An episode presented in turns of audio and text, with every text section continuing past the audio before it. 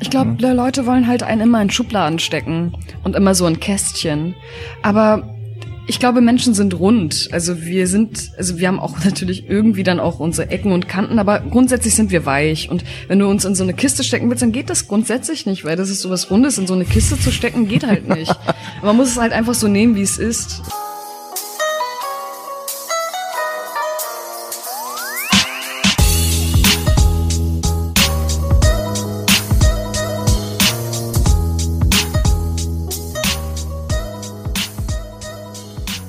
Ja, herzlich willkommen zu einer neuen Folge von Halbe Kartoffel. Ich sitze hier in einem russischen Restaurant und bei mir sitzt Elif.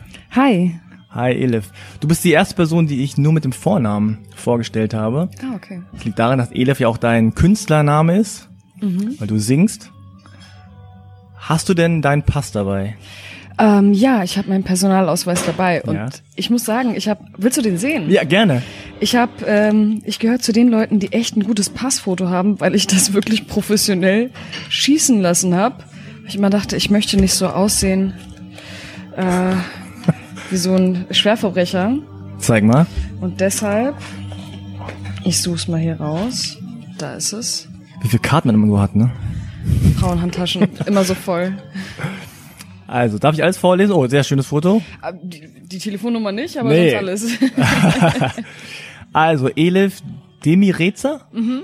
Ist das richtig ausgesprochen? Demirezeh. Demireza, ja, okay, also eigentlich nicht. Ich habe früher auch immer, äh, hallo, ich bin Frau Demireza gesagt und mittlerweile sage ich Demirezeh, weil ich finde, es klingt auch einfach besser. Ja. Ähm, du bist geboren am 12.12.92 Genau.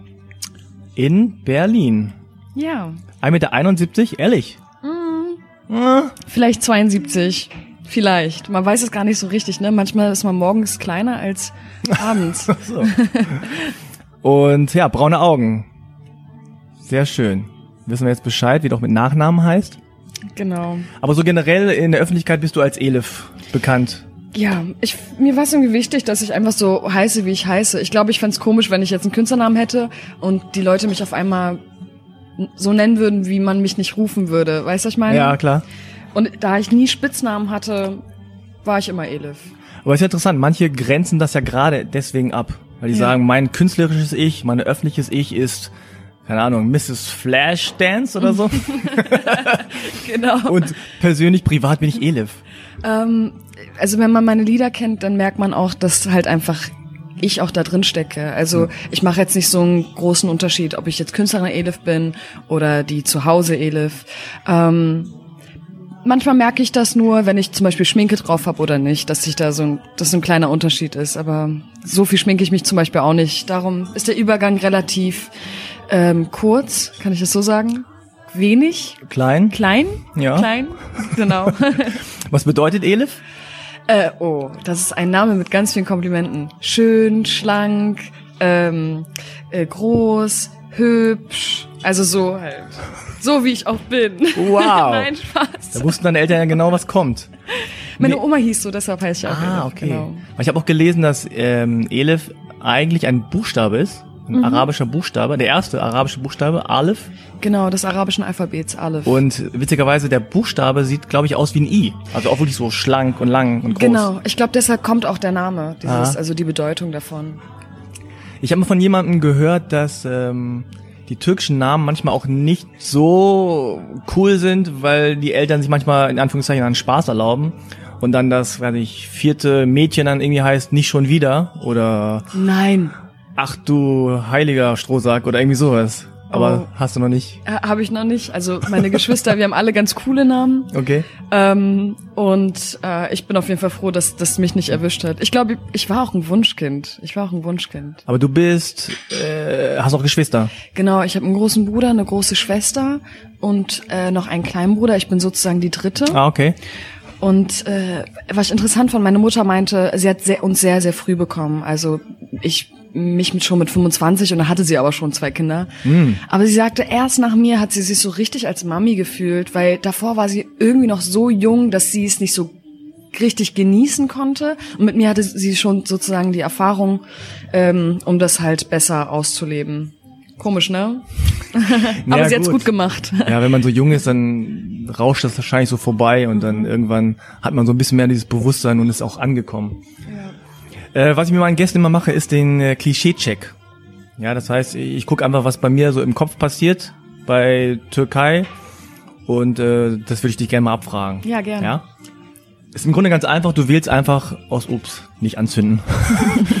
wählst einfach aus dem äh, Begriffspaar das, was dir irgendwie näher liegt. Mhm. Also Istanbul oder Berlin? Oh, gerade Istanbul. Ah, Mm, Da gibt es ganz viele Katzen auf den Straßen. Kann man immer schön Börek essen, Katzen streicheln und irgendwie von Europa nach Asien fahren. Ist mega cool. ah, okay. Türkisches Temperament oder Berliner Schnauze? Türkisches Temperament. Ist ja auch so ähnlich. Sucuk oder Currywurst? Sujuk. Ja, Sucuk. ja. Zum Abendbrot, jeden Tag. Ich habe gestern echt Sujuk zum Frühstück gegessen und es war Oh. wirklich gut. Ja, ich habe es auch nicht bereut. Cheers. Aber wann war das Frühstück? Wahrscheinlich so mittags. äh, ja, 12, 13 Uhr, genau. Okay, dann, dann geht's. Äh, LAN oder Alter? Was ist LAN? Also alter LAN. So, Ach so. LAN. Äh, Also nicht WLAN, Alter, Alter, Alter, Alter, okay. Alter. Äh, Baklava oder Gummibärchen? Gummibärchen. Das Obwohl jetzt Gummibärchen nicht deutsch ist, aber mir ist nichts anderes eingefallen. Tee oder Kaffee? Kaffee. Kaffee. Heute Morgen bin ich aufgestanden, hab mir nur gedacht, ich will nie wieder schlechten Kaffee trinken. Dann bin ich froh, dass wir hier sind, weil hier in meinem Lieblingsrestaurant äh, gibt's immer guten Kaffee. Wir verraten jetzt nicht, wo es ist, sonst Mhm. herrscht hier ein Auflauf demnächst. Äh, Deutschrap oder türkischer Pop? Deutschrap. Oh, das kam schnell. Kirche oder Moschee? Äh, keins von beiden. Mhm. Aber beide Häuser, also beide Gotteshäuser finde ich von der Architektur schön. Okay. Ich oder ich? Ich. Aber in den Liedern kommt kein Ich. Auf gar keinen Fall. Ich Aber liebe dich. Ich habe früher aber so geredet. Ich wurde auch früher in der Schule sehr gehänselt, weil ich immer ich gesagt habe. Ich komme auch aus Morbid. Ja. Und da hat man einfach so gesprochen. Da warst du auch einfach ein Jockel, wenn du ich gesagt hast. Ähm, und als ich dann aber auf der Bühne stand und dann Theater AG war, meinten die so, ey Elif, das kannst du nicht machen, du kannst dich nicht die ganze Zeit ich sagen. und so habe ich mir das antrainiert und antrainiert und antrainiert. Und jetzt bin ich wirklich froh darüber, dass ich beides kann. Also wenn es drauf ankommt, kann ich ich sagen. Und wenn ich will, kann ich auch ich sagen. Ja. Und viele wissen gar nicht, von wo ich komme. Also ich komme aus Berlin, aber da ich gar keinen ähm, Akzent habe, Dialekt hab, Dialekt, ähm, äh, checkt man das gar nicht. Viele denken, ich komme aus Hannover, weil ich so Hochdeutsch spreche. Ich komme aus Hannover. Ach echt? Ja. Okay. Ich habe auch nie gerafft, ehrlich gesagt, dass ich ähm, Hochdeutsch spreche, bis ich dann in anderen Städten war und gesagt habe, gedacht habe, okay. Doch, das tust ihr, du. Ja, ihr, ihr habt alle Dialekt, ist ja merkwürdig. Aber ähm, ja, Wie Hochdeutsch. findest du Berlin? Ich liebe Berlin. Warum? So ein Klischee, ne? Aber äh, warum? Weil äh, jeder hier seine Nische findet. Ja, ne? Jeder darf so aussehen, wie er will. Ja. Ja. Und ähm, ich finde es auch gut, dass jeder, der Berlin mag, es auch aus anderen Gründen mag.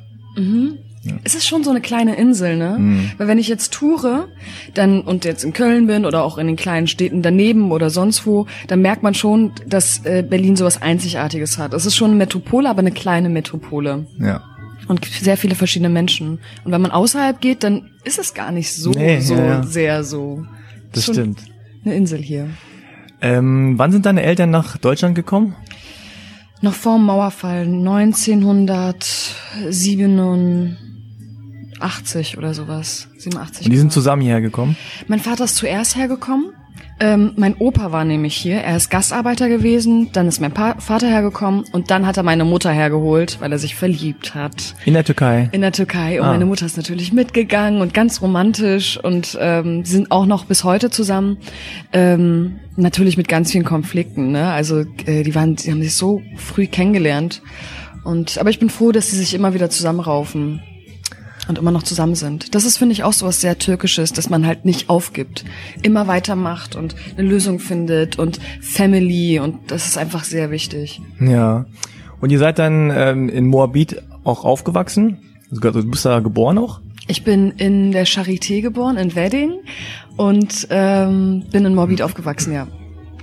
Moabit ist ja einer von den Bezirken in Berlin, die nicht so bekannt sind. Ja, das ist ja eher so mittig. Zu Unrecht. Ja, zu Unrecht, aber das Einzige, was man kennt, ist wahrscheinlich so die JVA. Und jetzt gibt's auch so ein paar äh, Rapper, ich glaube Megalo kommt aus Moabit Ja. äh, und Chimaede, glaube ich. Ähm, aber ansonsten Moabit hat jetzt nicht so die Sightseeing-Spots für Touristen, hat jetzt nicht so. Wo, woran erinnerst du dich an Moabit, wenn du an Moabit denkst? Wenn ich durch Moabit gehe, dann ist es so, dass ich, ähm, dass ich meine Kindheit wieder aufleben lasse. Mhm. Dann gehe ich durch die Straße und, und da habe ich mich zum allerersten Mal verliebt und dann in der anderen Straße habe ich meine beste Freundin getroffen und irgendwie ähm, sehe ich so meine Kindheit und meine Vergangenheit und das ist auch sehr, sehr schön, weil man dann irgendwie checkt, okay, ich bin von dort bis hierhin gekommen. Und vielleicht ist es jetzt mit Friedrichshain auch so, denn ich wohne ja jetzt in Friedrichshain und ähm, vielleicht ziehe ich ja dann irgendwann mal woanders hin. Und wenn ich dann hierher zurückkomme, erinnere, erinnere ich mich dann an meine Zwanziger. Warst du denn äh, in deiner Jugend auch viel so in der Straße? Also ich habe das Gefühl, das ist gerade in diesen Vierteln, Wedding, ähm, Moabit, auch Neukölln, so dass gerade so die Jugendlichen einfach so viel auf der Straße rumhängen und rummachen und da stehen und da hingehen und so ein bisschen einfach rumstreuen, ohne dass das jetzt irgendwie wertend. Das ist irgendwie schön, dass du das sagst, sie ist auf der Straße. Ich finde schon, dass das Leben auf der Straße stattgefunden hat, schon als Kind auch. Ähm, und dass es auch einen deutlichen Unterschied gibt zwischen Friedrichshain und Morbid. Also Mhm. irgendwie ist es, findet das Leben hier, finde ich, nicht so auf der Straße statt. Aber in Morbid schon. Und das ist, glaube ich, auch das, was mir in Istanbul gefällt. Es ist alles so ähm, wirr und jeder ist halt draußen und ähm, äh, ähm, das hat, darum habe ich vorhin auch Istanbul gesagt, das hat es mir, glaube ich, auch angetan. Vielleicht hat es mich ein bisschen an meine Kindheit erinnert. Ja, vor allem, das ist ja auch so ein, wahrscheinlich so ein Mentalitätsding. Also du siehst ja auch öfter mal ältere Männer zusammen in der Gruppe auf der Straße. Das sind aber immer ausländische Männer. Also du siehst nie fünf, sechs Deutsche, ältere Deutsche, die auf einer Bank rumhängen. Also rumhängen, äh, also da sitzen und sich unterhalten oder irgendwas spielen oder so. Oder im Park. Äh, Das sind meistens dann ausländische. Aber vielleicht hat das Genau. auch was mit diesem Familienbewusstsein zu tun. Also man hängt einfach immer mit Leuten ab. Und äh, ähm, ich finde, das ist auch so was Südländisches, dass du immer Leute um dich hast. Ja, ja. Und wenn du halt dann mit deinen Freunden weggehst, dann gehst du nicht mit einem Kumpel weg, sondern mit zehn. Und, Und ich, kommst nirgendwo rein. und äh, ich merke das selber, wenn ich mit einer Gruppe Leute unterwegs bin, fühlt man sich auch echt stark. Mm, Also ja. man ist dann so, ich weiß nicht, ich fühle mich immer meistens sehr cool, Ja, wenn ja, ich in der klar. Gruppe unterwegs bin. Ich genieße es auch. Ich habe nämlich ganz wenig Freundeskreise und der eine ist in Hamburg und wenn wir dann alle mal unterwegs sind, äh, ist es sehr schön. Und da ist aber auch eine gemischte Gruppe. Ne? Da gibt's Deutsche, da gibt's dann auch äh, Kroaten oder sonst wen und genau. Oft ist es ja auch so, dass dann das Zuhause einfach auch zu klein ist, um da zu sein, mit deinen Ja. Freunden. ne? Du hast jetzt nicht wahrscheinlich ein 40 Quadratmeter Zimmer gehabt für dich Mhm. und gesagt, hey, kommt alle zu mir, wir hängen hier ab. Ah, wobei wir haben, äh, es gibt immer einen Treffpunkt und das ist gerade meine Wohnung. Ah, Das finde ich cool. Deshalb. aber ähm, jetzt, und nicht früher. Genau, es Ja. entwickelt sich. Ja. Und äh, in Hamburg gibt's eine WG. Ich wohne ja auch in beiden Städten, Berlin Ah. und Hamburg, Okay. ähm, weil ich in beiden Städten arbeite und ich mag die Mischung. Weil Hamburg bietet was anderes als Berlin. Und was? Äh, Hamburg ist ein bisschen bürgerlicher und ein bisschen kleiner am Wasser und äh, hat irgendwie sowas etwas Schnöseliges, kann ich das so sagen? Mhm. Ja. Und Berlin hat noch etwas rougheres. Ähm, ja, und die Mischung macht's gut. Aber meine Wohnung äh, ist der Treffpunkt und deshalb habe ich heute nämlich auch einen Dielenschleifer angerufen, weil ich mein Wohnzimmer schön machen will, damit wir es noch gemütlicher haben. Also Ein Dielenschleifer. Dielenschleifer und dann alle Möbel raus, neue Möbel rein. Oh. Das ist gerade mein Projekt, mein Zeitprojekt neben der Musik, mein Wohnzimmer zu machen. Okay. Also das ist so schon mal der erste Schritt zum Erwachsenensein. Ja. Ne? Wenn du einen Dielenschleifer besorgst. Keine Ikea-Möbel zu nehmen, sondern eher so ein schönes Stringregal oder so. Ein Stringregal. Genau. Was ist denn das? Das ist so ein Designklassiker. Ich glaube, auch wenn ich äh, keine Musikerin geworden wäre, wäre ich äh, Interior Designerin geworden. Ah. Inneneinrichterin. Deshalb macht's mir auch sehr viel Spaß. Ah, schön. ähm, wenn du dich daran erinnerst, wie das zu Hause war, also du hast gesagt, jetzt in der Jugend, also man hängt da so draußen rum und macht da so sein Ding. Ähm, mit deinen Eltern, wie, wie war da dies, das Verhältnis? War das, haben die dich in Ruhe gelassen? Haben die immer gesagt, äh, Mädchen, du musst das machen, das machen? Oder wie war das bei euch zu Hause? Ähm, meine Eltern waren sehr streng. Oh. Ich will auch gar kein äh, Geheimnis draus machen und ich habe das auch immer runtergespielt, aber wenn ich so zurückdenke, ja, sie waren streng. Um 10 Uhr zu Hause sein, nicht bis zur Turmstraße gehen, äh, keine Ahnung, äh, nicht bei Freunden übernachten und jetzt, wenn ich älter werde, dann merke ich aber auch, also ich bin dir nicht sauer. Mhm. Ich, ich check, dass sie halt einfach ganz andere Ängste haben als ich. Ich meine, sie kommen hier in ein Land und raffen das hier gar nicht, wie das halt so abläuft. Und in der Türkei läuft es halt einfach anders ab. Sie kommen auch aus so einem Dorf. So, und auch wie, egal wie modern sie auch sein wollen, sie sind einfach aus diesem kleinen türkischen Dorf. Naja, ähm, und äh, ich bin manchmal auch echt so von zu Hause geflüchtet, weil ähm, ich habe immer so viel Anschiss bekommen, weil ich mich immer nicht gefügt habe, dass mein Leben viel draußen stattgefunden hat. Ich habe alle Kurse belegt in der Schule, um sehr wenig zu Hause zu sein, was eigentlich traurig ist so, aber das war so die Möglichkeit, wie ich mit diesem Problem umgehen konnte und meine Freiheit ausleben konnte. Was wiederum gut ist, weil ich war dann in der Chor AG, in der Musical AG, hab mm. ähm, einfach so war sozial und ähm, ja. Und ich bin relativ früh dann auch ausgezogen, halt mit 18, 19, als es gerade losging bei mir. Und waren deine Eltern nur mit euch Mädchen streng oder auch mit den Jungs? Ich, die waren schon mit meiner Schwester und mir strenger. Vor allem mhm. war es auch ein bisschen gemein, weil wenn meine Schwester äh, was Blödes gemacht hat, habe ich auch Ärger bekommen und umgekehrt.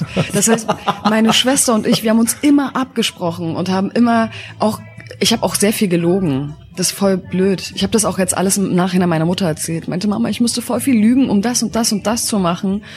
Ähm, mittlerweile lache ich darüber, ähm, weil ich vielleicht damit meine Fantasie angeregt habe. Ich weiß es nicht.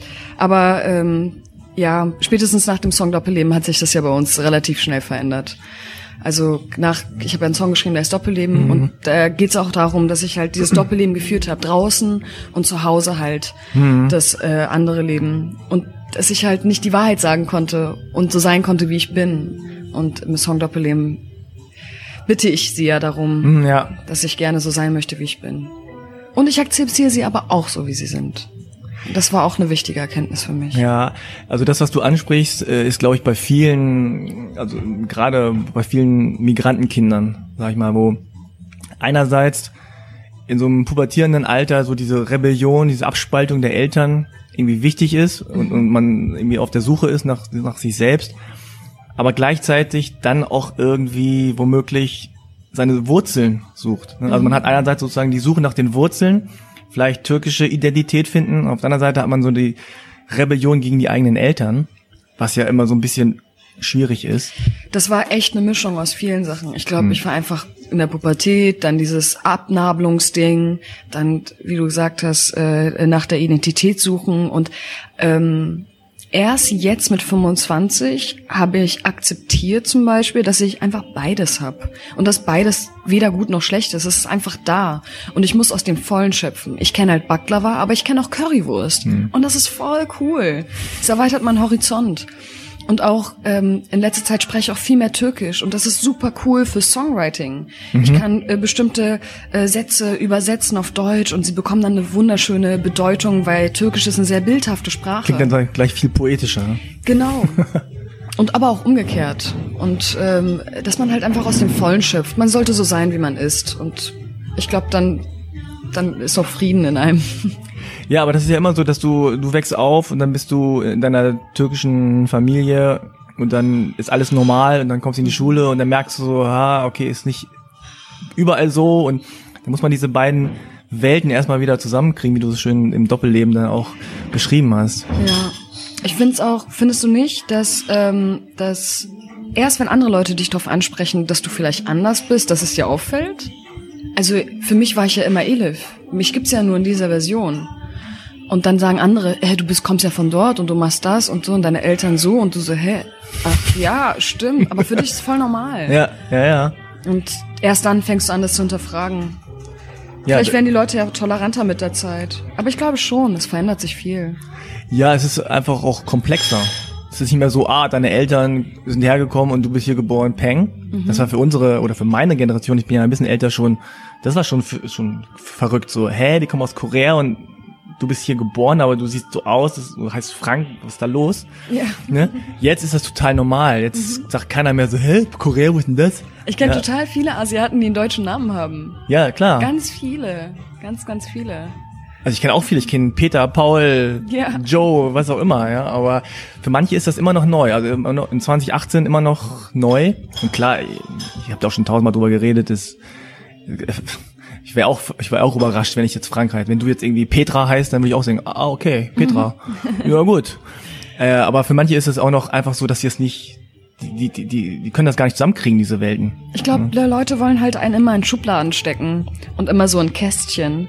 Aber ich glaube, Menschen sind rund. Also wir sind, also wir haben auch natürlich irgendwie dann auch unsere Ecken und Kanten, aber grundsätzlich sind wir weich. Und wenn du uns in so eine Kiste stecken willst, dann geht das grundsätzlich nicht, weil das ist sowas Rundes, in so eine Kiste zu stecken, geht halt nicht. Man muss es halt einfach so nehmen, wie es ist. So. Und ich finde es eigentlich voll schön, dass das so vielfältig ist. Alles mischt sich und äh, man kriegt ein besseres Verständnis auch für andere Kulturen. Ja. Ich meine, ähm, weiß ich nicht, vielleicht bekomme ich ja irgendwann ein Kind mit einem Afrikaner, der asiatische Wurzeln hat und türkische Vorfahren oder so. Und dann, keine Ahnung, gibt es so viele Kulturen auf einem Haufen und irgendwie, ja, erweitert dein Horizont. Ich habe ja ein ähm, Interview gemacht mit Raphael Hillebrand. Und der, sein Vater ist, ich glaube, französisch äh, Madagasse. Seine Mutter ist Deutsche, aber er ist in Hongkong geboren. Okay. Und dann war, ist er nach Deutschland gekommen und dann hat ihn die Bäckereisfachverkäuferin hat gefragt, na klar, wo kommst du denn her? Und er hat gesagt, ich bin ein Chinese. Hat aber so äh, leicht dunkle Haut und die dachte, er, äh, er verarscht sie. So. Aber das ist halt sein Selbstverständnis. Er kan kannte nur Hongkong zu dem Zeitpunkt. Und dann dachte er, ich bin Chinese. Aber so kann das manchmal auseinanderdriften, das Selbst- und Fremdbild. Dieses zum Beispiel, wenn ich jetzt von Istanbul erzähle, diese Erfahrung äh, musste ich erstmal selber machen. Bei, von mir wurde auch immer gesagt, Elif, äh, kommst du aus der Türkei oder so, aber das stimmt überhaupt nicht. Ich bin in Berlin geboren. Und ähm, ich habe immer nur meine Familie dort besucht. Das ist wie für mich wie, als würde man nach Hannover fahren mäßig. Also so und auf einmal sprechen alle Türkisch und das Wetter ist ein bisschen besser. Aber so, man geht immer davon aus, dass einer das Land kennt oder so. Und diese ganzen Erfahrungen, die ich jetzt gemacht habe mit der Türkei, musste ich mir irgendwie selber erarbeiten. Und äh, weil ich mich halt einfach, ich wollte einfach, ich wollte wissen, ob ich mich auch mit dieser Kultur identifizieren kann. Das kann ich. Jetzt drifte ich auch ein bisschen ab. Aber eine Sache, was mir noch aufgefallen ist, als ich jetzt letztens in Istanbul war, ich wurde auf Türkisch angesprochen. So, ha, Merhaba Elif und so. Ich so, äh, krass. Wie? Warum werde ich auf Türkisch angesprochen? und es war voll ähm, merkwürdig für mich, weil ich selber nehme mich ja auch als Deutsche, äh, Deutschin, Deutsche wahr. Und äh, dann wurde mir halt klar, ah, okay, Elif, du siehst halt so aus, wie du aussiehst. Klar sprech nicht auf Türkisch an. Und dann war ich so, okay, dann ist es jetzt so.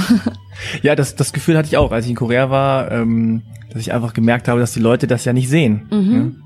Und das ist halt komisch war, weil ich es eigentlich gewöhnt bin, dass die Leute sehen, dass ich nicht in Anführungszeichen daherkomme. Äh, Sie merken das erst auf den zweiten Blick, weil die Art, wie du dich bewegst. Ja, und Klamotten und so. Bei mir waren es Genau. Klamotten. Ich sah aus wie so ein Schuljunge und die waren alle so schick gekleidet. Und Mhm.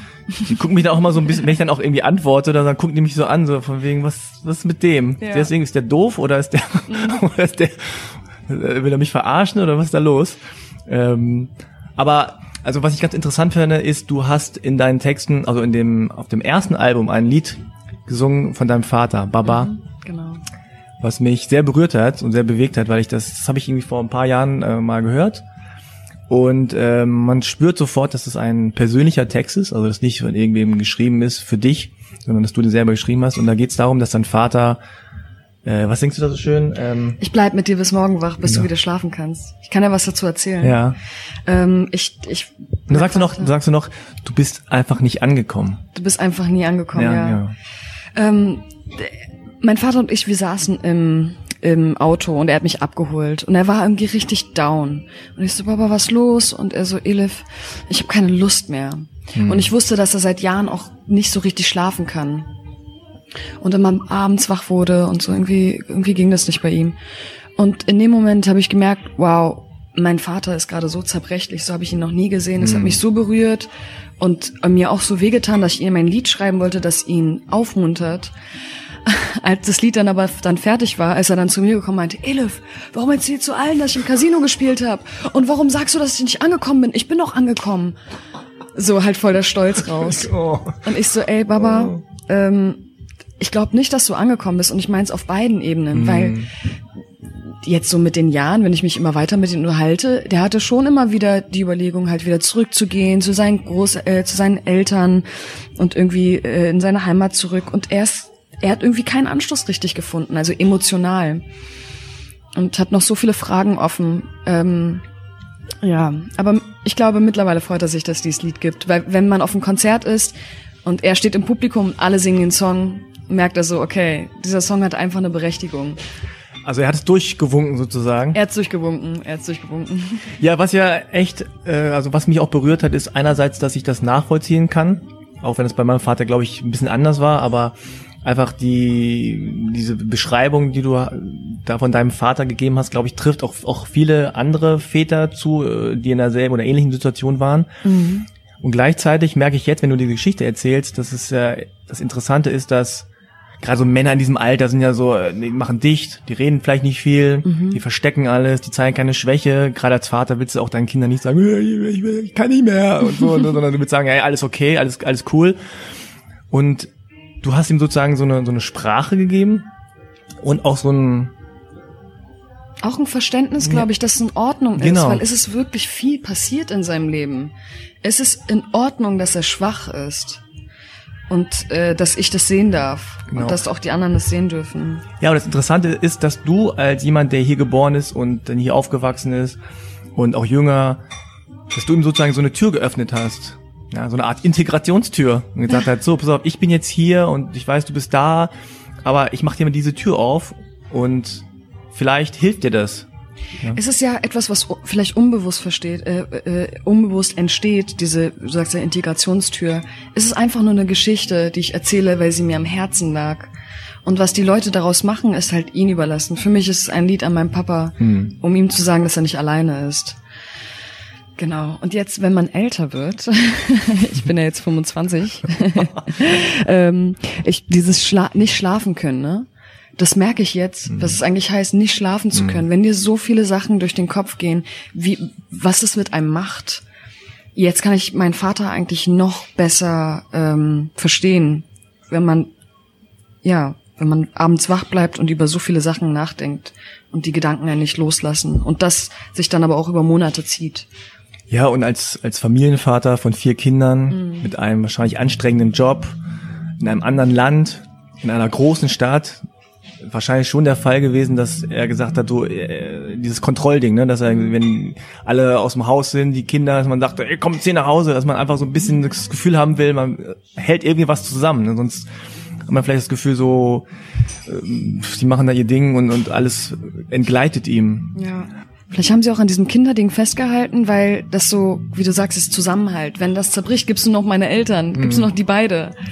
Und äh, ich merke das nämlich jetzt, weil wir ziehen jetzt gerade alle so aus und ähm, äh, sind halt alle auch schon äl- älter und die merken immer mehr, dass sie nur noch dann wieder sie zu zweit sind. Und sie hatten sich halt so lange nicht mehr zu zweit. Und wie ist das eigentlich, wenn man nur zu zweit ist? Und wollen sie dann wirklich noch hier bleiben? Und ich hoffe ein bisschen für meine Eltern, dass sie halt auch wieder zurückgehen. Weil die letzten Jahre so mit ihren Eltern zu verbringen, weil die leben auch noch, meine Großeltern leben. Aber die sind wieder zurückgegangen. Ähm, ja, mein, Gro mein Großvater ist zurückgegangen. Ähm, dass sie einfach so die letzten Jahre noch dort verbringen, in der Sonne, es ist so eine andere Lebensqualität. Ich denen nicht sauer. Ich fänd's sogar cool, weil dann kann ich sie halt besuchen, hätte eher einen Grund halt Ja. in die Türkei zu fliegen, als so Urlaub zu machen oder Ja. andere Familienmitglieder zu sehen. Du hast jetzt dein zweites Album rausgebracht, Doppelleben. Und ähm, da hast du auch diese schöne Zeile, die ich mal hier kurz zitieren will. Äh, oder du kannst sie ja wahrscheinlich besser aus dem Kopf. Ich will euch alles sagen können, damit ihr seht und versteht, wer ich bin. Äh, ich will euch alles fragen können, damit ich weiß, was noch geht und wohin. Geheimnisse anvertrauen, einen neuen Boden bauen, den ganzen Fake aufgeben, Schluss mit diesem Doppelleben. Klingt natürlich schöner, wenn du singst. Das klang auch von dir sehr schön. Ja. Aber dieses, ich will euch alles sagen können, bezog sich das nur darauf, dass du sagst, okay, ich habe da viel Mist gebaut, den ihr euch nicht erzählen konntet, sonst hättet ihr es verboten? Oder ist das auch so ein sprachliches, kulturelles Ding, dass du sagst, wenn ich das euch erklärt hätte mit 16, dass ich jetzt gerne mal auf einer Party kiffen will, dass die dann sagen, du bist du verrückt? Also, Ich glaube, dass äh, für mich war es wichtig, dass ich meinen liebsten Menschen alles erzählen kann, weil ich hab, bin immer so eher geflüchtet zu Freunden und habe denen dann meine Sorgen erzählt und habe meine Eltern immer außen vor gelassen. Und ich will einfach zu meiner Familie und zu meinen liebsten Menschen will ich halt ehrlich sein. Und ich will auch, dass sie ehrlich zu mir sein können, ohne Angst zu haben, dass es Konsequenzen hat. Und äh, das ist die Bitte, die ich halt im Song sage. Bitte, lass uns diesen Fake aufgeben, lass uns einen neuen Boden bauen, lasst uns einfach real sein. Hm. Und lass uns dieses Doppelleben einfach mal zur Seite schieben und einfach mal wir selbst sein. Weil das ist das Einzige, was einen glücklich macht, sonst alles andere ist einfach viel zu anstrengend. Haben die, haben, haben deine Eltern das Lied gehört und verstanden? Ich habe das vorgespielt und ich glaube, wenn einem etwas unangenehm ist, fängst du erstmal an zu lachen. So war es bei meinen Eltern, da habe ich es nochmal vorgespielt. Dann habe ich es übersetzt und dann hat meine Mutter angefangen zu weinen. Und dann hat sie nur gesagt, Elif, ich wollte so viel besser machen. Und dann habe ich zu meiner Mutter gesagt, Mama, das alles ist cool, weil ich wäre nie so geworden, wie ich bin. Ich glaube, der Grund, warum ich auch Künstlerin geworden bin, ist, weil ich so den Drang hatte, mich mitzuteilen, weil ich zu meinen Liebsten halt nicht hingehen konnte und mich mitteilen konnte, dass ich dann angefangen habe, Songs zu schreiben, damit ich gesehen und gehört werde. Und ähm, alles hat sein Gutes, aber ähm, mir war es wichtig, dass wir ab dem Zeitpunkt anders weitermachen. Und es hat sich was verändert. Ich erzähle meinen Eltern viel mehr etwas, was ihnen vielleicht nicht gefällt, aber zumindest erzähle ich es ihnen, damit sie halt was damit anfangen können. Und ich erwarte auch von ihnen, dass sie ehrlich zu mir sind. Wenn es, weiß ich nicht, Streitigkeiten gibt oder irgendwas, das sie beschäftigt, ich muss wissen, was abgeht. Ich muss nicht alles wissen, aber ich muss ein bisschen wissen, was abgeht, damit ich auch darauf reagieren kann, damit ich auch helfen kann, dass ich für die auch da sein kann. Wir sind alle erwachsen geworden. Und es geht nicht mehr darum, ihr müsst mich verstehen, sondern lasst uns gemeinsam uns verstehen. Hm, wow, sehr, sehr reif. So mit 25. Ich bin den ganzen Tag am Grübeln. Ähm, war das für dich immer klar, dass du Text auf Deutsch schreibst? Ja, ich habe schon immer Texte auf Deutsch gefeiert. Und früher gab es auch gar nicht so viel deutsche Musik. Es gab äh, Silbermond und Juli und Söhne Mannheims und die habe ich halt so gesuchtet. Ähm, und dann kam irgendwie Deutschrap und so mit Sido damals, mit meinem Blog und äh, so fing das halt alles an. Und äh, heute ist es ja ganz anders. Ne? Das, das waren wirklich die Vorreiter, äh, Vor Vorreiter. Also wenn es jetzt Silbermond nicht gäbe, dann gäbe es vielleicht gar keine Elif-Musik. Ah, Ja, ja krass, weil, äh, wie gesagt, ich bin auch ein bisschen älter als du, also tatsächlich fast 17 Jahre. Und ich erinnere mich nicht an Deutsch-Pop. Das gab's damals nicht oder so soulige Sachen. Ja. Das erste, woran ich mich erinnere, ist wirklich Xavier Nadu mit Frei sein. ja, genau. Das war damals noch, ich glaube, Sabrina S. oder, oder äh, nee, ja. Schwester S, Sabrina Settlur featuring oder Introducing, sowas. Sabrina Settlur Introducing Xavier Nadu mit Frei sein. Und dann habe ich im ersten Moment gedacht, als ich das gehört habe, was ist das für eine Sprache? Das ist doch nicht Deutsch. Ja, weil der, also gerade Xavier Nadu am Anfang, der hatte so, äh, so Wörter wie Liebe und, und das war damals noch so, kann man vielleicht gar nicht mehr so nachvollziehen, einfach wirklich unangenehm. Aber soll ich euch mal was sagen? Xavier Nadu hat auch jemanden gehabt, der ihn inspiriert hat. Und zwar hat Xavier mal erzählt, dass er ein ganz großer Holger Biege-Fan ist. Und wenn man sich Holger Biege-Songs anguckt, dann ist das eigentlich Xavier. Also Aha. er hat sich auch inspirieren lassen von einem älteren Künstler. Und so geht das halt weiter, bis man halt bei uns ankommt. Und wer weiß, wen ich jetzt inspiriere und wer danach jetzt Musik macht. Ja. Ich bin sehr gespannt, was in zehn Jahren da ist. Das Interessante ist ja wirklich, dass ähm, also die, die dieses Gefühlige, ne, also dieses, in den Texten, also es gab Schlager, es gab Volksmusik, es gab auch sowas wie Toten Hosen, ne? Und dann kam schon diese eher, eher ältere Garde mit Grönemeyer, Westernhagen, Udo Lindenberg. Aber es gab nicht so dieses soulige, äh, R&B-hafte, bisschen so ins Gefühlige gehende, ja. Weil Deutsche auch mit Gefühlen und Emotionen haben hier so ein bisschen Probleme. Ich finde auch. ich merke das beim Texten. Ich könnte zum Beispiel in einem, einem Song niemals verbauen, ich liebe dich. Das muss man umschreiben. Das, äh, das kommt nämlich gar nicht so an, wenn man es so sagt. Irgendwie, irgendwie ist das zu direkt. Ähm, aber auf Türkisch zum Beispiel ist es ganz anders. Da kannst du ganz andere Wörter benutzen und äh, Sätze und die kommen halt einfach an. Das ist viel temperamentvoller. Wenn man sich aber meine Texte anguckt, äh, auf die ich jetzt auf Deutsch mache, die haben dieses Temperament drin, aber sie haben die deutsche Toleranz, dass ich nicht zu sehr das sage, was offensichtlich ist. Ich versuche immer etwas zu umschreiben, damit es auch, damit das Gefühl auch ankommt. Man könnte es auch ganz direkt sagen, aber Ja. Ja, es ist auch gerade bei Gefühlen und Emotionen so schwer, wirklich was Neues oder oder es anders zu sagen. Ja, also damit es nicht so klingt wie jeder x-beliebige Love-Song. Und äh, im Englischen hätte man ja so I love you, I need you, I want you und so. Und äh, auf Deutsch gibt's ja mittlerweile jetzt so viele Interpreten, die auch wirklich die deutsche Sprache also auch Hip-Hop natürlich, aber auch gerade dieses, dieses äh, Soulige und, und Poppige, ähm, wenn das ein bisschen tiefer geht, dass es wirklich auch poetisch klingt oder dass einfach die Sprache, die deutsche Sprache irgendwie so weiterentwickelt wird. Also dieses Gefühl und Emotion. Ich glaube, die 18-, 19-Jährigen haben nicht mehr dieses Problem, was wir noch damals hatten. Da war das einfach super unangenehm, Ich- wenn man so über Gefühle geredet hat auf Deutsch. Die Leute äh, singen auch jetzt heutzutage was gan- ganz anderes. Ich glaube, es gibt jetzt einen Sänger, der ist Mike Singer oder so. Das ist ein Deutscher, oder? Mhm. Ja, Mike Singer. glaub schon, Und der ja. sagt, äh, ich hoffe, ich sage es jetzt richtig, ist halt, ich bin nicht die Zielgruppe. Aber der singt dann, äh, ey, du bist mein Sidekick oder sowas. Und dann denke ich mir so, oh, okay. Und der sagt halt so ganz einfache Sätze und bei den Leuten kommt's an. Du hast recht, es, das Verständnis äh, verändert sich. Aber ich finde, dadurch wird's viel schwieriger, zum Beispiel ähm, anzuecken. Weil es wurde, alles wurde schon gemacht. Wie kriegt man es jetzt hin, dass man nochmal was ganz Neues macht? Greift man das Alte auf? Was macht man jetzt? Und da komme ich wieder zurück. Vielleicht ist es einfach das Beste, man selbst zu sein, dann ist es eh authentisch. Ja, also was ich, worauf ich auch hinaus will, ist, äh, du hast genannt jetzt Silbermond, Xavier Nadu, äh, was hat dich noch so inspiriert damals? ähm, oh, äh, wir sind Helden. Und Mia auch. Genau, die waren auch mega cool. Aber es gab auch noch nicht so viele, ich sag mal, Migrationskinder, die auch Deutschpop gemacht haben. Ja, das stimmt. Ist immer noch nicht so. Oder gibt's noch eine andere deutsch-türkische Pop, deutsche Popsängerin? Nee, ich bin echt die Einzige. Also Hm. äh, die mit einem türkischen Hintergrund hat, die auf, äh, also jetzt so, wie soll ich sagen, die Größenordnung. Mhm. Sonst gibt's echt niemanden. Komisch eigentlich. Komisch. Also es gibt viele kleine, die gerade nachkommen. Ja, ist vielleicht die nächste Generation dann. Vielleicht ist dann die nächste Generation. Wir müssen erstmal lernen von ich auf ich. Ja, aber ich glaube, es gibt auch sehr viele Dein- türkische Mädchen, die halt dann ähm, ihren Traum nicht verfolgen, weil sie halt dann vielleicht von Druck von zu Hause, das geht, geht dann irgendwie nicht. Darum, vielleicht ist es auch erst die nächste Generation, wo die Eltern lockerer sind und sowas.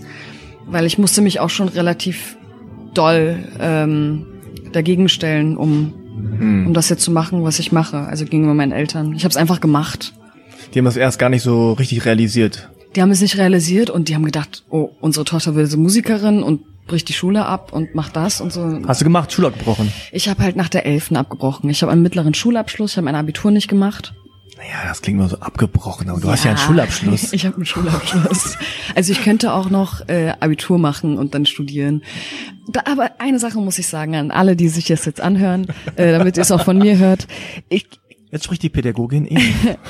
ich wünschte manchmal, ich hätte mein Abi gemacht, weil ähm, es gibt noch ganz viele Themen, für die ich mich total interessiere und ich würde mich auch am liebsten gern einfach bei einer Uni einschreiben, um einfach was Neues zu lernen. Aber da ich ja nicht mein Abitur gemacht habe, ist es schwieriger, da ranzukommen. Das heißt, ich müsste andere Wege finden. Und eigentlich wäre es mega cool gewesen, wenn ich mein Abitur gemacht hätte. Aber warum hast du nicht? Ich hatte einen Plattendeal und wollte halt schreiben. Ach, du hattest damals schon einen Plattendeal. Genau. Und Wie alt warst du da? 16, 17? äh, 17. Und dann ich so, okay, ich mache jetzt Mucke. Ich nutze die Chance. Und ich hätte wahrscheinlich dann auch nicht mit 20 mein erstes Album rausgebracht, hätte ich mein Abitur gemacht. Ähm, war das nach dieser Popstars-Geschichte? Genau, ich war mal bei Popstars. mit 16, das ist fast zehn Jahre her, oh mein Gott. Das, das, ich wusste das zum Beispiel gar nicht. Da habe ich nur nachrecherchiert. Mhm. Äh, hast du dich da selber angemeldet? Nein, ein Freund von mir hat sich da angemeldet. Äh, der hat in einer Metalband gespielt und der hat immer gehört, wie ich gesungen habe. Und dann hat er mich angemeldet und dann habe ich einen halben Song gesungen und bin weitergekommen. Immer weiter, weiter, weiter bis ins Finale. Wahnsinn. Aber dann nicht gewonnen, ne? Oder wie war das? Nicht gewonnen.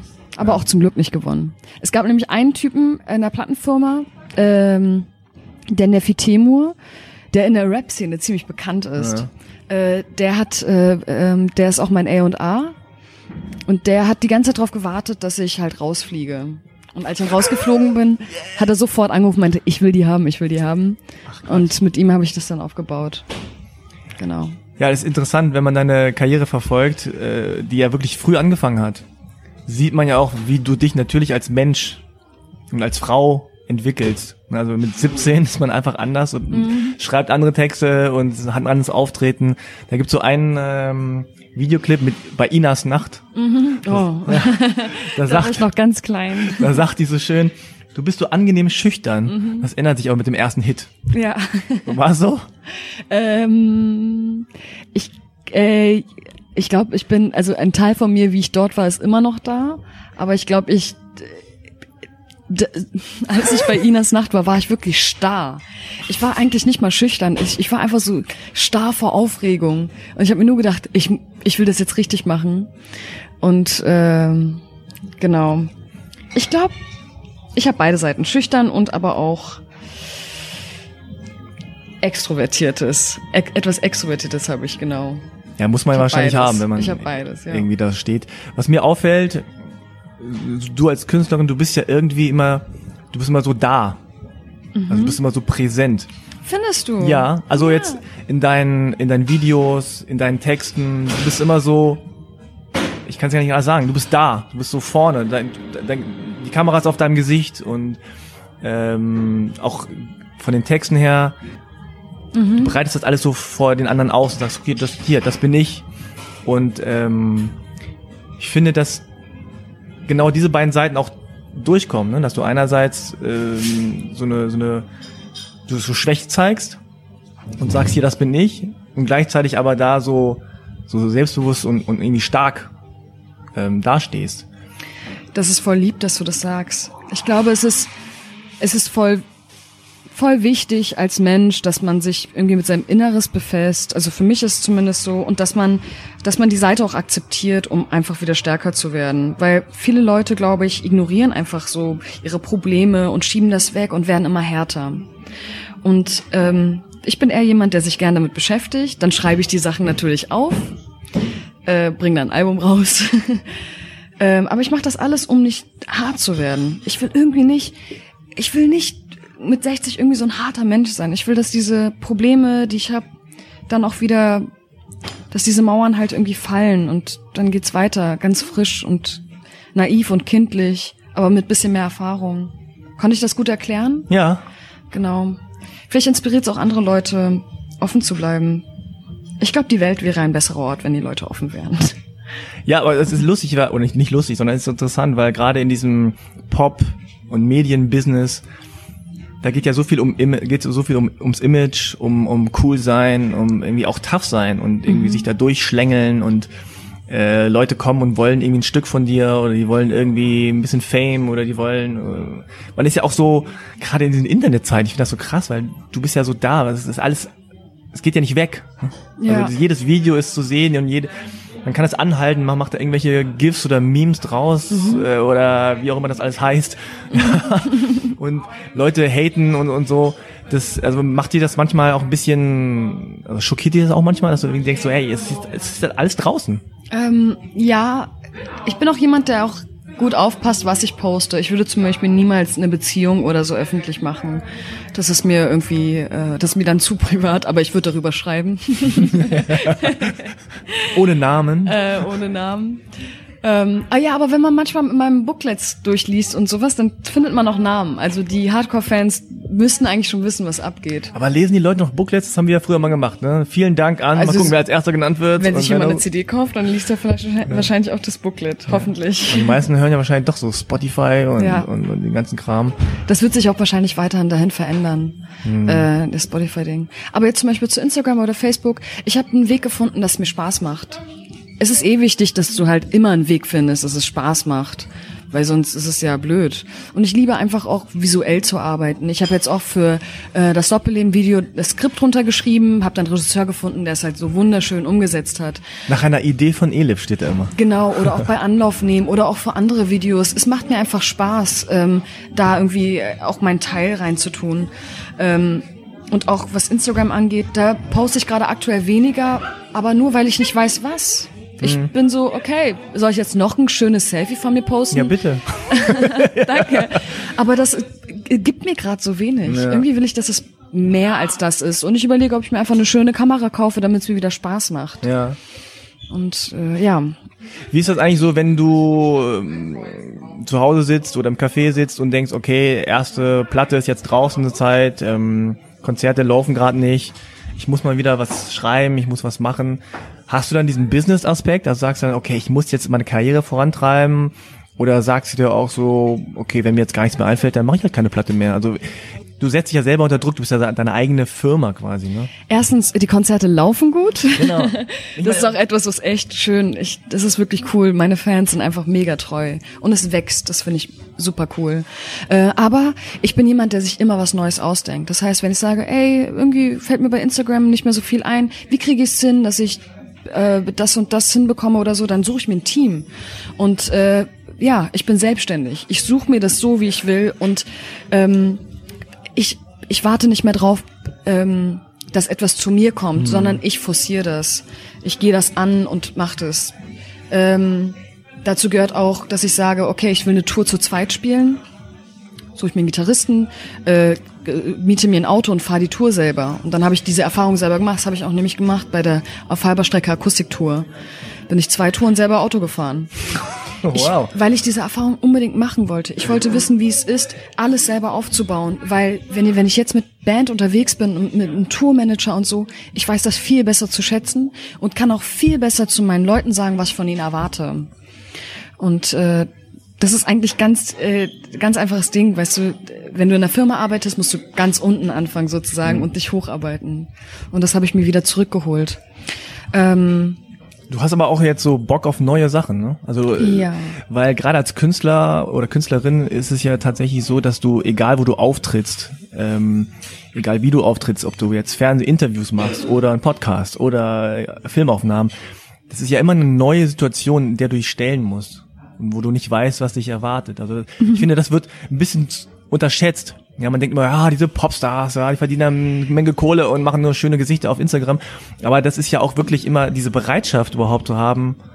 Ich stelle mich dem und, und guck mal, wie bei, wie bei Inas Nacht, ja, wo du denkst so, du hast Angst davor eigentlich, mhm. aber eigentlich willst du es auch machen, weil es geil ist oder so was die Leute nicht sehen, ist, dass die Künstler total oft etwas immer zum allerersten Mal machen und die Leute von einem erwarten, dass du es wie ein Profi machst. Ja, du wirst gefilmt und aufgenommen ja. gleichzeitig. Ne? Und äh, ich habe letztens einen alten Freund von mir besucht, der Andreas Burani, hm. und wir haben uns äh, unterhalten. Der hat ja auch Riesenerfolge gefeiert und hat sich jetzt gerade so ein bisschen zurückgezogen und er schreibt auch an seinem neuen Album. Und er meinte auch, weißt du, Elif, ähm, ich spiele dann halt in der Max-Schmeling-Halle und dann musst du das einfach können.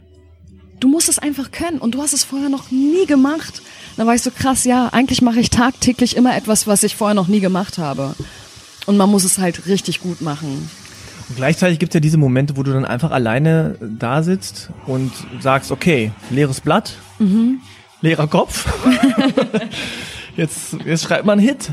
Hm? Ja. Hast du da so eine Schreibroutine? Ich habe jetzt aktuell für mich herausgefunden, dass es besser ist, wenn ich nicht nachdenke und oh. es nicht beurteile, weil ich bin so streng zu mir. Ähm, ich finde, wenn man mein Album anhört, dann merkt man auch, dass jedes Zeile so irgendwie auch sitzt. Und auch wenn es eine einfache Zeile ist, dann ist es so, ich bin, war, war sehr kleinlich bei der Platte. Ähm, aber jetzt geht's mehr darum, dass das Gefühl stimmt. Wenn da so zwei, drei Sätze halt so leicht sind, ist es in Ordnung. Das Gesamtgefühl muss stimmen. Und darauf achte ich jetzt. Und das funktioniert nur, wenn du frei schreibst und einfach machst und das erst im Nachhinein beurteilst. Aber was mir auffällt, und das ist jetzt nicht, um dir immer die ganze Zeit zu schmeicheln, sondern das ist mir wirklich aufgefallen, ist, dass ich das Gefühl habe, dass dir die Worte zum Teil wichtiger sind als die Musik. Mhm. Was ich damit meine ist, dass es, dass es nicht so, so rund klingen muss. Weißt du, sondern, äh, das ist aber recht. Genau, man denkt ja. so, okay, jetzt müsste eigentlich, okay, hier kommt blind und jetzt kommt irgendwie stimmt mhm. oder so und dann kommt aber noch ein Wort dazwischen und es holpert so ein bisschen, aber das macht es irgendwie, wie soll man sagen, ein bisschen greifbarer oder nicht so, nicht so rund perfekt mhm. poppig. Weißt du, was ich meine? Ja, ja, da hast du recht. Also ich habe sehr, sehr viel Wert auf Text gelegt bei der Doppelleben-Platte, aber das verändert sich auch. Hm. Weil irgendwie will ich mich erweitern und will einfach auch beides haben. Ich will einfach auch mal Lieder haben, die leicht sind, leichte Sätze, wo die Musik dann irgendwie tanzbarer ist und irgendwie, wie ich es gerade gesagt habe, dass es halt einfach in sich zusammenpasst. Hm. Und hier habe ich halt Musik und Text wirklich getrennt voneinander betrachtet. Gibt's denn eigentlich so unter den Kollegen, unter den deutsch-türkischen Kollegen oder auch unter den halben Kartoffeln-Kollegen, gibt's da so eine Art Community oder nochmal einen Zusammenhalt oder kennt man sich? In der Musikerszene gibt's eigentlich in der, im Popbereich halt gar keine Türkinnen. Und ähm, eine, eine Frau hat aber mal einen Song gesungen von mir, äh, die Phillies, äh, bei, bei The Voice of Germany. Die hat Doppelleben gesungen und äh, mit der habe ich kurz äh, Kontakt aufgenommen und ihr gesagt, dass ich das voll toll finde. Da habe ich auch gemerkt, ey, ich find's voll cool, dass du das machst, weil irgendwie fühlt man sich dann doch irgendwo auch verbunden. Ja. Ähm, aber eigentlich müsste ich dann viel mehr zu Rappern Kontakt aufbauen, Ja. weil da gibt's viel mehr. Da gibt's viele mehr, ja. Ja, da gibt's viele mehr. Aber da ist jetzt auch nicht so der Kontakt, dass die sagen so, ey, cool, endlich mal. Ich glaube, ich bin denen zu uncool für Ah, die okay. Rapper. Aber vielleicht ändert sich das ja noch. Aber du hast doch nicht mal was mit Curse gemacht? Das ist kein, stimmt, kein Deutsch-Türk, stimmt, also kein... Stimmt, stimmt. Äh, mit Curse, ja. Ähm, es war auch eine schöne Zusammenarbeit. Curse habe ich ja auch schon gehört als Kind, ne? Ja. Und das ist dann auch witzig, wenn du dann mit Leuten zusammenarbeitest, die du eigentlich schon gefühlt so lange kennst. Ja, ja. Und auch, Curse hat ja auch so eine besondere Stimme. Ich glaube, wenn man Ja. dann neben dem sitzt und er so, ey, was ist los, ja. Ja. Dann man so, oh.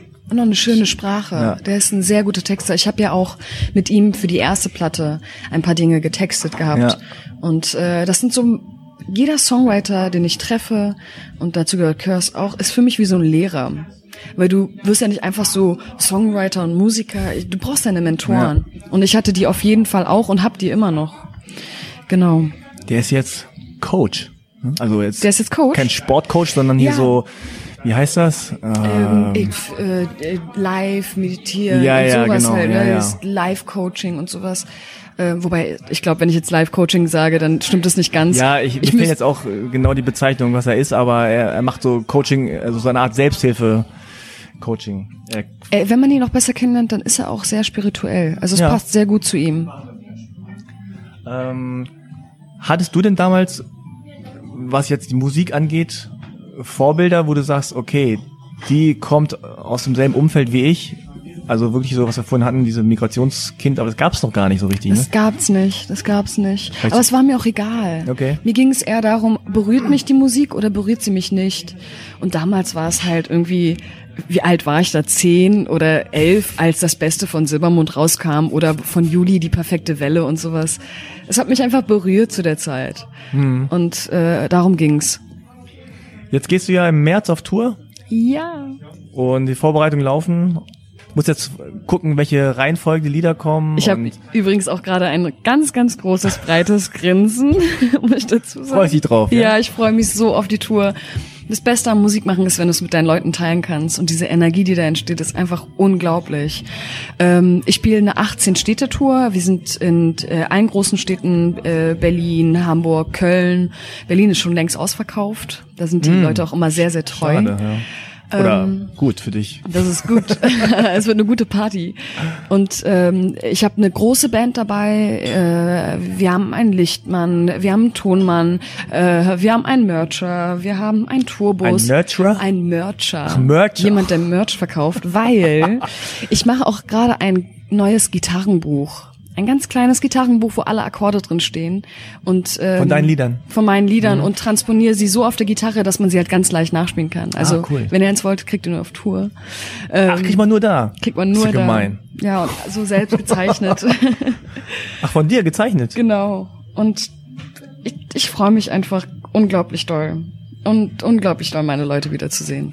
Aber es ist schon hart. Du musst jeden, fast jeden Abend Ja. dann die ganze Palette spielen. Ich habe äh, auch mit meiner Booking-Firma abgesprochen. Wir haben jetzt gesagt, fünf Tage Shows oder vier Tage Shows und dann muss es einen Off-Day geben. Weil sonst, ich weiß noch gar nicht, wie meine Stimme so durchhält, aber ich habe eine ziemlich gute Stimmtechnik und werde eigentlich nie heiser. Und ich weiß nicht, irgendwie kommt das alles echt aus dem Zwerchfell raus. Ich habe ja auch halt lange im Chor gesungen und halt Musical AG. Also, ähm, was würdest du sagen, ist jetzt bei der Platte anders als bei der ersten? Es ist alles etwas größer. Es ist alles etwas aufgeräumter. So würde ich es nennen. Ähm, es ist alles etwas musikalischer. Es ist größer. Und es ist irgendwie noch mehr Elif. weil wir haben sowohl die alten Songs dabei als auch die neuen. Ah. Also noch mehr Elif. Beim neuen Album habe ich schon das Gefühl, dass du dich auch stimmlich noch mehr entwickelt hast. Oh ja, die ist tiefer geworden. Ja, ne? Ja, schon. Ja. Und auch Vielleicht- so, ich weiß nicht, keine Ahnung, wie man es sagt, aber so mehr Volumen oder mehr so, Ja, fetter kann man jetzt nicht sagen, aber es klingt so, oder vielleicht auch gut produziert. Ich glaube, es ist beides. Mhm. Gut produziert und meine Stimme hat sich auf jeden Fall weiterentwickelt, weil du merkst ja auch langsam so, wo klinge ich gut, wo klinge ich nicht gut, wo fühlt sich das mehr nach mir an. Und jetzt, wenn ich über die dritte Platte spreche, die noch nicht existiert, Mhm. merke ich, dass ich noch mein ganzes, ähm, mein ganzes Spektrum noch gar nicht ausgenutzt habe. Ich kann super hoch singen, aber auch ganz, ganz tief singen. Und ähm, das habe ich noch gar nicht ausgereizt und das werde ich jetzt bei der neuen Platte versuchen zu machen. Aber man merkt schon bei der zweiten Platte, dass du so ein bisschen probierst. Ja, ja, genau. Es, Ansätze sind da Ja. und jetzt weiß ich, es funktioniert und jetzt wird's noch ein bisschen mehr ausgearbeitet. Ja, cool, das klingt, das klingt sehr gut. Wor- Worauf freust du dich besonders auf Tour? Also es, gibt's da so ein Zusammenleben? Ist ja wie so eine große Familie, die dann durch die Gegend reist. Ich freue mich auf, auf dieses Teamgefühl. Ich freue mich auch aufs Unterwegssein, auf den Tourbus und am allermeisten freue ich mich äh, auf eigentlich auf die auf die Shows, die ausverkauft sind. Weil wenn etwas ausverkauft ist, dann ist es einfach eine geile Energie. Die Leute stehen ganz dicht beieinander und du kannst, da kann sich was aufbauen. Und äh, das haben wir jetzt in Berlin geschafft. Ich glaube, Hamburg schaffen wir auch noch. Da sind noch ganz wenig Tickets. Und äh, der Rest, der füllt sich äh, immer mehr.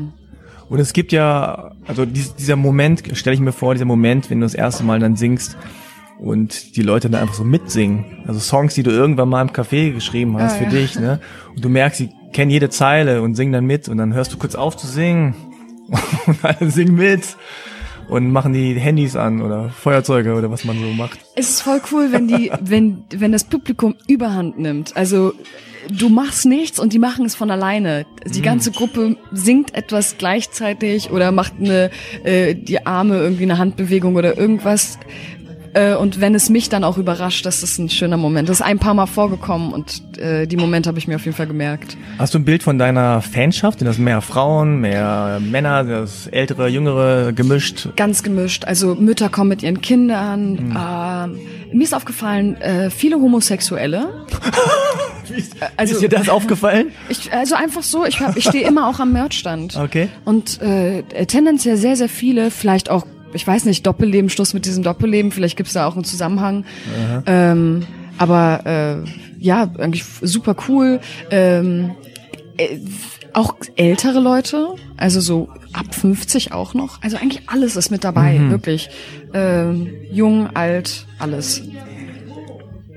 Hast du denn ähm, beim Schreiben auch manchmal das Gefühl, du müsstest so irgendwie, ja, ich muss jetzt hier ein bisschen was Türkisches reinbringen für meine türkischen Fans oder was Deutsches für meine Deutschen oder ist das alles vollkommen Wumpe? Nee, ich habe das, äh, ich habe das jetzt, also dieses Türkische zum Beispiel in Doppelleben habe ich reingemacht, weil ich es einfach gefühlt habe. Ich glaube, wenn ich anfange so zu denken, dann werde ich so zum Dienstleister. Und ich will kein Dienstleister sein. Ich bin eine Künstlerin und ich werde das schreiben, was ich gut finde und werde dann einen Weg finden, dass es die Leute hören. Ja. Eher so rum. Was machst du, wenn deine Stimme versagt? Gibt's oder wie, wie hältst du die hältst du die fit?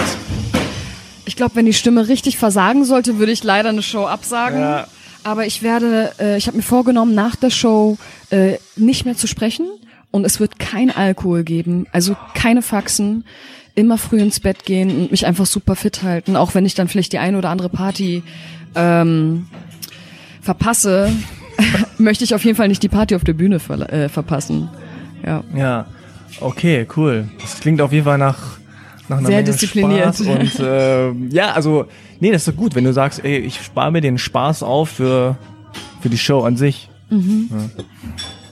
Ja, sehr schön. Also vielleicht willst du noch kurz sagen, wie man Tickets kauft oder wo man da Ja, rankommt. Ihr Lieben, wenn ihr auf die Doppelleben 2018 Tour kommen wollt, äh, dann geht ihr einfach unter ticketmaster.de oder com. Eins von beiden muss stimmen.